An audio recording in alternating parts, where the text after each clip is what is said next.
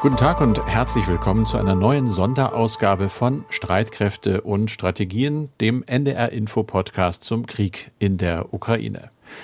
Der nicht wirklich so läuft, wie Russlands Präsident Putin das erwartet und seine Generäle es geplant hatten. Blitzkrieg in der Ukraine, schneller Sieg und sofortige Einsetzung einer Moskau-treuen Marionettenregierung, während der schwache und zerstrittene Westen vielleicht ein paar extra Sanktionen erlässt, im Prinzip aber wieder nur laut Du du du sagt und nichts macht.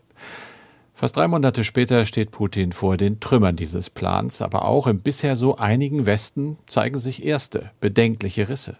Die Europäische Union vertagt den Beschluss über ein Embargo für russisches Öl, unter anderem weil Ungarn da nicht mitmachen will.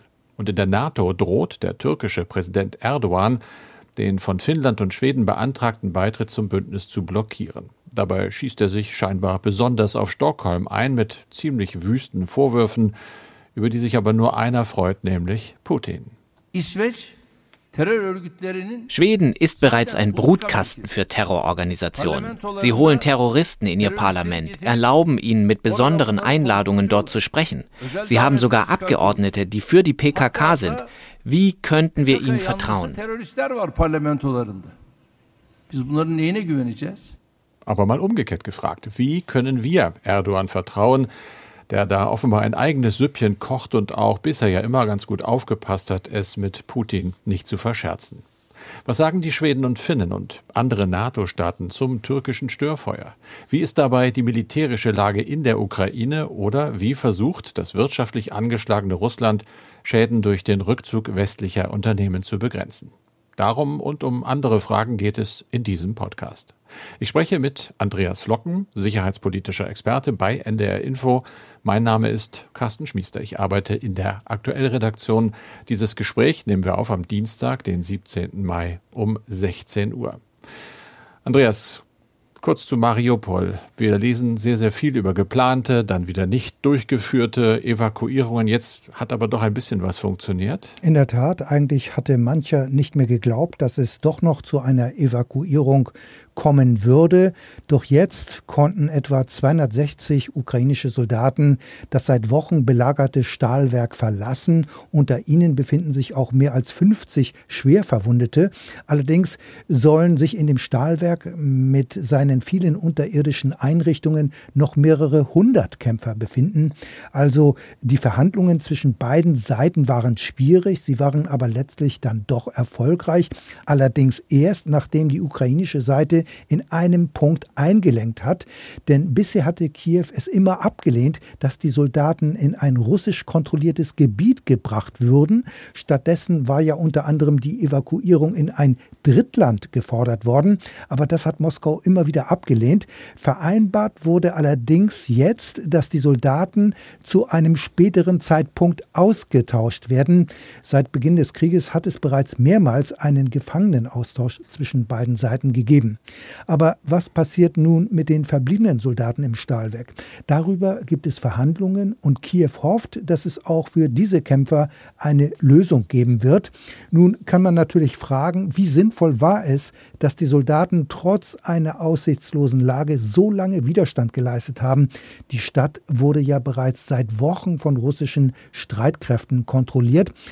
Aus Sicht der ukrainischen Militärführung hat das lange Ausharren durchaus einen militärischen Sinn gehabt, denn der Widerstand im Stahlwerk soll zehn taktische Bataillonsgruppen der russischen Streitkräfte gebunden haben. Solche Verbände haben eine Stärke von jeweils bis zu 900 Soldaten. Das heißt, diese Truppen konnten durch den Widerstand nicht in anderen Regionen bei russischen Offensiven eingesetzt werden, so die Lesart in Kiew.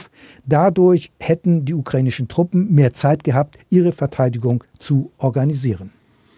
Und dafür, dass das stimmt, spricht ja die Tatsache, dass der Krieg im Donbass auch nicht wirklich so verläuft, wie die Russen sich das gedacht hatten. Offenbar ist der Feldzug dort sehr, sehr schwierig. In der Tat, so ist es. Im Donbass gibt es zwar weiterhin Kämpfe, allerdings haben die russischen Verbände dabei nur kleinere Geländegewinne gemacht. Die ukrainischen Soldaten konnten aber ihre Stellungen halten. Offenbar gibt es mittlerweile im Donbass auch Konflikte zwischen der Verwaltung der prorussischen Separatisten und der Bevölkerung dort. So hatte es in der selbsternannten Republik Donetsk kürzlich Rekrutierungen für den Krieg gegeben. Jetzt berichten US-Militärexperten, es habe in der Stadt Donetsk einen Massenprotest der Angehörigen der Rekrutierten gegen diese Mobilisierung gegeben. Der Hintergrund dürfte sein, dass die russischen Truppen in den vergangenen Tagen erhebliche Verluste hinnehmen mussten und es ist schwierig, personellen Ersatz zu bekommen.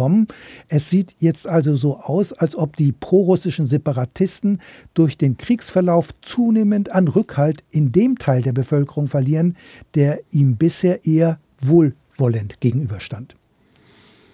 Wie sieht es denn, denn sonst aus in der Ukraine, in anderen Regionen? Wir reden immer sehr viel über den Donbass, aber das ist ja nicht der einzige Punkt äh, und der einzige Ort, an dem gekämpft wird. Ja, das ist richtig. Es hat äh, mehrere russische Raketenangriffe in verschiedenen ukrainischen Landesteilen gegeben, unter anderem in der Westukraine nahe der polnischen Grenze.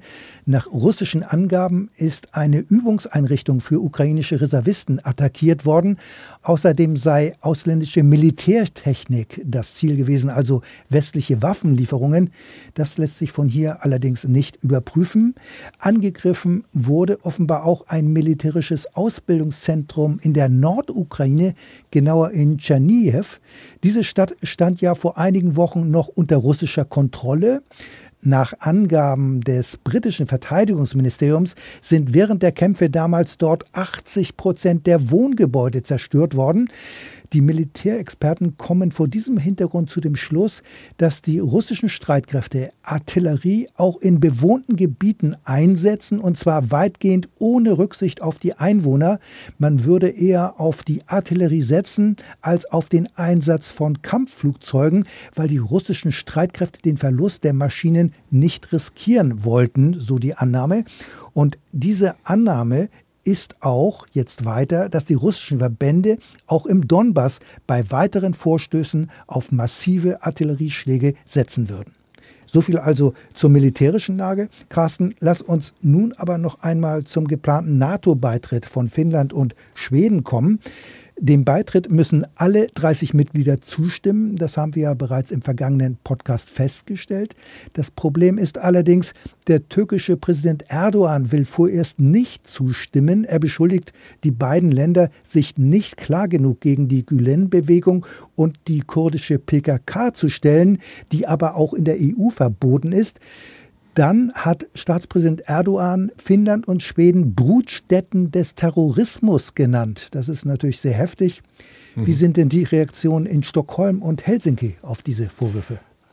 Man kann eigentlich sagen, das Gegenteil von heftig. Bewusst, glaube ich, leise. Und das ist eigentlich auch erwartbar. Das macht man so in der Diplomatie. Man reagiert auf gar keinen Fall auf sowas, das ja eigentlich auch eine Provokation ist. Es gibt ein Signal, denke ich, trotzdem des Trotzes aus Finnland, denn das dortige Parlament hat nach einer langen, langen Debatte über den NATO-Beitritt des Landes abgestimmt und 188 von 200 Abgeordneten waren dafür, also vollkommen klar dafür, auch für diese historische Kehrtwende ohne Rücksicht auf irgendein Störfeuer aus Ankara.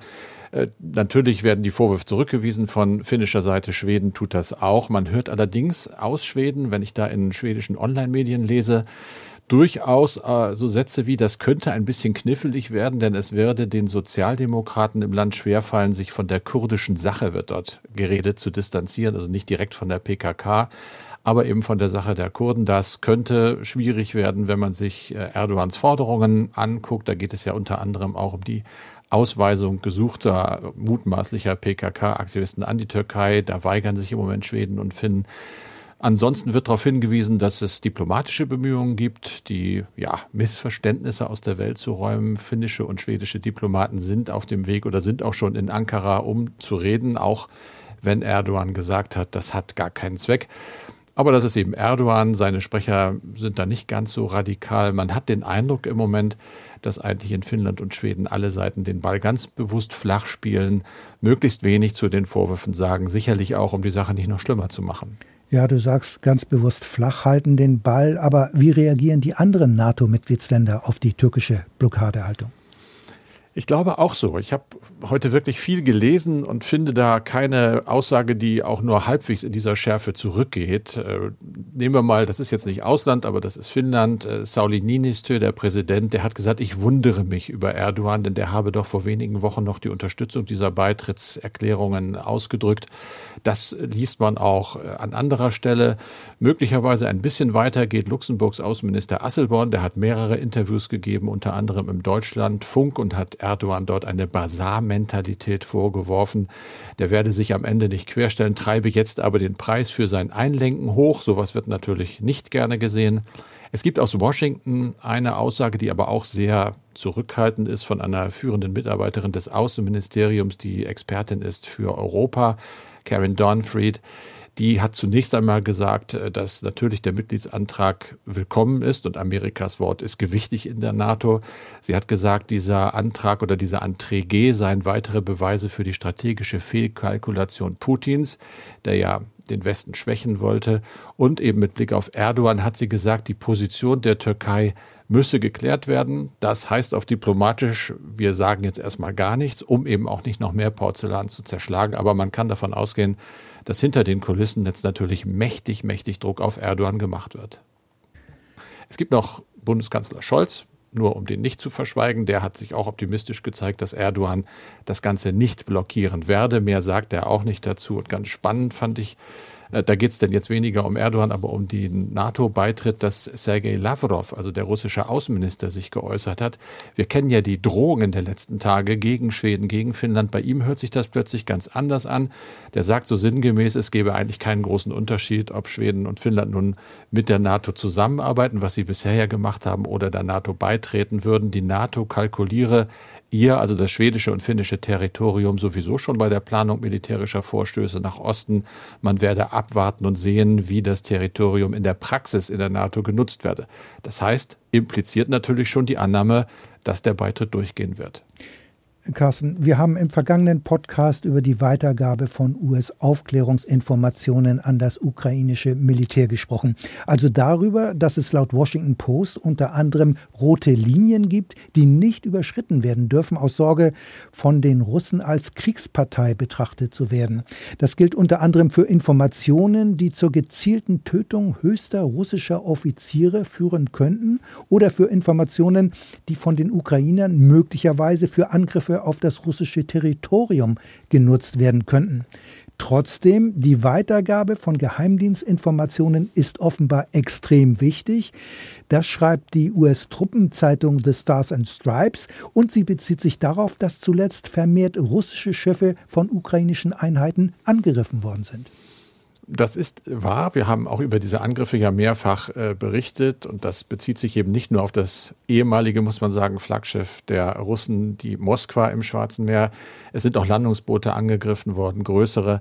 Das alles könne nicht einfach nur Glück sein oder das könnten auch keine Zufallstreffer sein, sagt in dieser Zeitung Brian Clark, der ist äh, Mitarbeiter des Zentrums für Verteidigungskonzepte und Technologie des Hudson Institute, also eine renommierte Einrichtung, und hat nochmal wieder bestätigt, dass die USA tatsächlich äh, wichtige Informationen zur Verfügung gestellt haben und das auch noch weiter tun. Der Effekt laut Stars and Stripes ist genau der, den du auch schon mal beschrieben hast. Da wird ja unter anderem auch mit Marschflugkörpern äh, geschossen, die eine relativ große Reichweite haben. Und um ihnen auszuweichen, weiche die russische Marine jetzt immer weiter von der Küste der Ukraine aus ins Schwarze Meer hinein.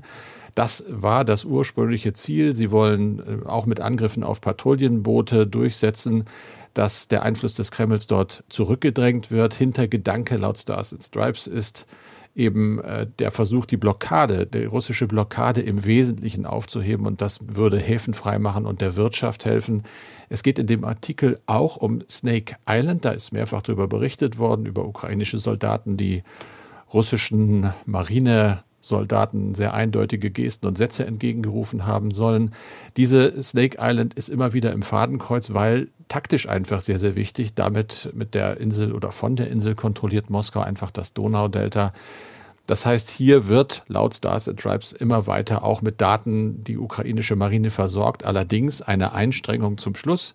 Das Ganze schreibt dieses Blatt seien doch am Ende nur Nadelstiche, denn Russland habe immer noch 20 seiner Schiffe und U-Boote einsatzklar im Schwarzen Meer. Da wird das britische Verteidigungsministerium zitiert und auch der Satz, trotz dieser Verluste behalte die russische Schwarzmeerflotte die Fähigkeit, ukrainische Küstenziele anzugreifen, unter anderem ja auch äh, die Stadt Odessa, da haben wir mehrfach drüber berichtet. Das heißt, äh, das ist der eine Effekt, der die Ukraine schwächt. Der andere, die eigene Marine, die Marine der Ukraine ist auch schwer getroffen worden und das, was da noch schwimmt, bleibt auch in den Häfen aus Angst wiederum von den Russen angegriffen zu werden. Andreas, wir reden natürlich viel über Russland, viel militärisch, aber es geht ja immer auch wieder um Wirtschaft. Der Westen hat ganz klar gesagt, er will Russland wegen des völkerrechtswidrigen Angriffes auf die Ukraine politisch und wirtschaftlich isolieren. Daher gibt es eben auch die verhängten Wirtschaftssanktionen und die zeigen offenbar Wirkung. Unsere ARD-Korrespondentin vom Hörfunk in Moskau, Christina Nagel, hat zu dem Thema recherchiert und du hast den Bericht mal angehört auf NDR Info. Ja, der Rückzug der großen Konzerne aus Russland bringt das Land, bringt Russland immer mehr in Bedrängnis. Zurückgezogen haben sich ja unter anderem Siemens, BMW, aber auch McDonald's und Starbucks, um nur einige Beispiele zu nennen. Und die Regierung in Moskau versucht darauf zu reagieren, aber das gelingt manchmal nur unzureichend. Christina Nagel weist zum Beispiel darauf hin, dass der Staat Staat jetzt das Vermögen der Renault-Gruppe übernommen hat. Die Anteile von Renault Russia hält jetzt die Stadt Moskau. Die Regierung will sicherstellen, dass im Land nach wie vor die gesamte Laderpalette weiter produziert wird. Man will zudem erreichen, dass auch der Kundendienst für Renault Fahrzeuge dort funktioniert. Die russische Politik versucht nach außen dem Rückzug der Konzerne durchaus etwas Positives abzugewinnen. Damit würden die westlichen Unternehmen nur einen großen Markt abschreiben. Jetzt könne aber Russland endlich eine eigene national orientierte Wirtschaft schaffen, so der russische Parlamentssprecher. Das hört sich dann doch etwas mehr nach Durchhalteparolen an, denn um die Arbeitsplätze zu erhalten, braucht man ja dringend Investoren, die aber sind rar. Außerdem werden dringend wichtige Teile für die Produktion benötigt. Das gilt nicht nur für die Automobilindustrie. Woher aber sollen die Teile kommen? Das soll durch Importe über, wie es heißt, befreundete Länder geschehen. Allerdings wird das nicht ganz einfach sein. Nach dem Rückzug von Siemens ist auch mit Auswirkungen auf den russischen Zugverkehr zu rechnen, vor allem im Hochgeschwindigkeitsbereich. In dem Beitrag von Christina Nagel wird eine Wirtschaftsexpertin zitiert. Sie sagt, noch fahren die Züge, aber wie geht es weiter, wenn weitere Ersatzteile gebraucht werden? Was tun wir dann? Ja, was tun? Also da gibt es eine ziemliche Verunsicherung, denn es ist offen, ob man an diese Ersatzteile über Importe kommt. Unklar ist auch, ob diese in Russland selbst produziert werden können, wie sich das der russische Industrie- und Handelsminister eigentlich vorstellt. Ein russischer Wirtschaftsexperte fühlt sich daher an Sowjetzeiten erinnert und jetzt versuche man der gleichen Logik zu folgen. Das heißt, man nimmt ein Muster, baut es auseinander und versucht es auf irgendeine Weise nachzubauen.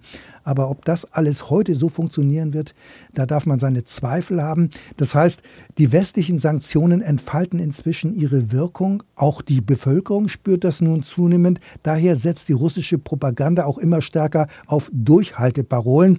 Ob die Sanktionen aber letztlich helfen, den Ukraine-Krieg zu beenden, das ist allerdings noch nicht absehbar. Wir werden das Thema weiter beobachten und sicherlich öfter noch darüber reden. Jetzt reden wir aber erstmal wieder über E-Mails, die wir bekommen, immer noch in großer Zahl. Unter anderem diese E-Mail von Andrea Wallroth aus Geilenkirchen in Nordrhein-Westfalen.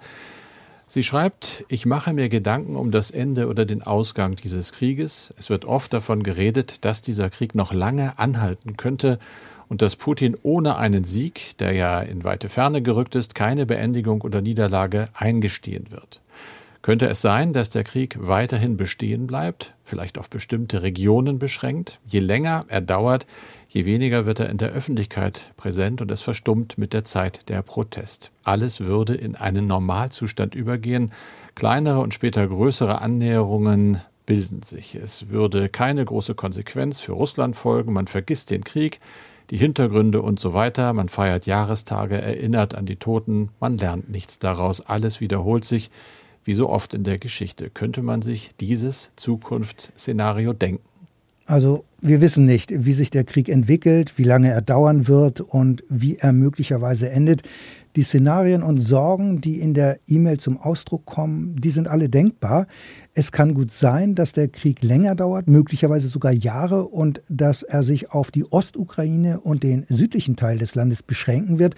In der Öffentlichkeit wird ja oft verdrängt, dass wir im Donbass bereits seit 2014 praktisch einen Krieg haben an der sogenannten Kontaktlinie. Die Linie ist mehr als 500 Kilometer lang und dort kämpften prorussische Separatisten mit Moskauer Unterstützung gegen ukrainische Soldaten und über die Jahre sind mehr als 10.000 Menschen dort getötet worden. Und es ist nicht ausgeschlossen, dass wir in der Ukraine jetzt Ähnliches wiedererleben werden, allerdings in einer ganz anderen Dimension.